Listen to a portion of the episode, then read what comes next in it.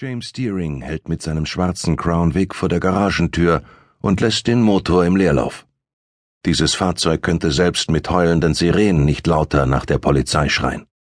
Hugo Gallegos soll wissen, dass er hier ist. Er soll wissen, wer hier das Sagen hat.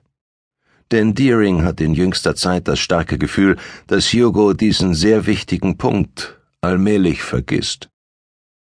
Gallegos steht an der Rückseite seiner illegalen Autowerkstatt hinter einem zerlegten Mustang und ignoriert Deering.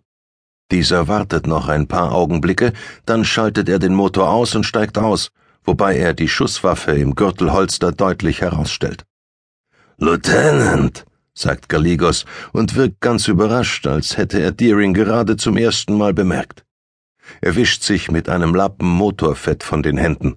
Ich hatte Sie gar nicht gesehen. Sie sind in vielerlei Hinsicht gegensätzlich.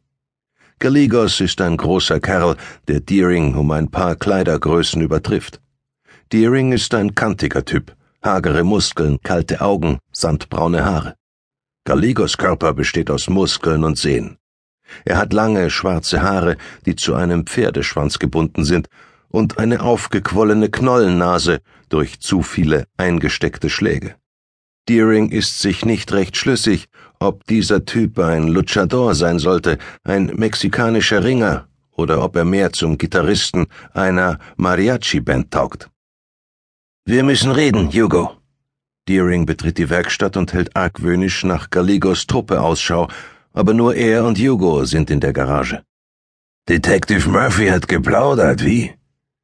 Hugo lächelt und zeigt zu viele Zähne, sieht dabei wie ein Affe aus. Für ihn ist das alles nur ein verdammtes Spiel. Er kapiert einfach nicht, dass das falsche Wort im falschen Ohr alles zum Einsturz bringen kann.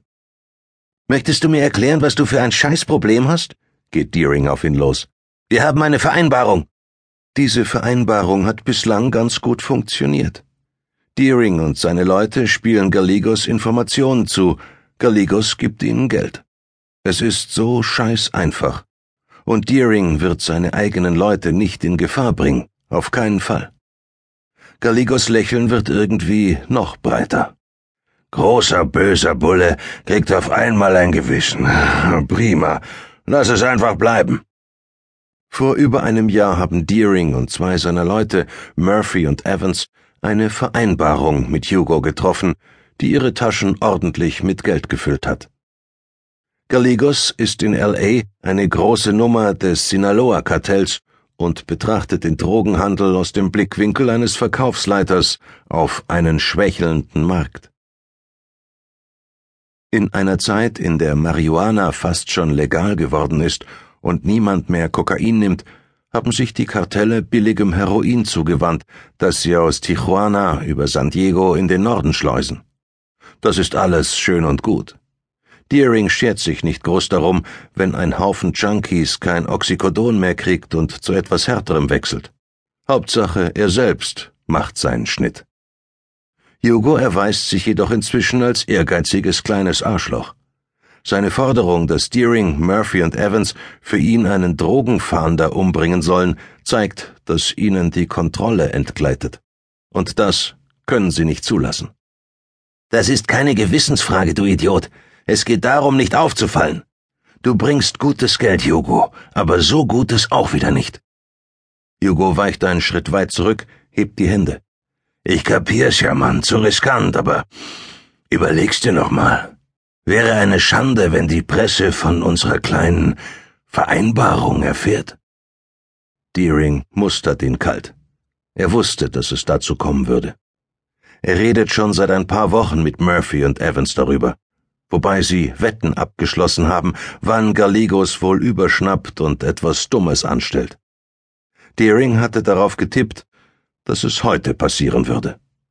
Typen wie Gallegos ziehen immer, früher oder später, so einen Scheiß durch. Du wirst dir noch wünschen, du hättest das nicht gesagt, erklärt Deering, weicht zurück und zieht die Pistole. Gallegos nimmt einen Lappen von der Werkbank und wischt sich Fett und Öl von den Händen. Oh Mann. Willst du mich jetzt verhaften? Nein, sagt Deering und drückt ab. Oder versucht es wenigstens. Denn plötzlich breitet sich ein heftiger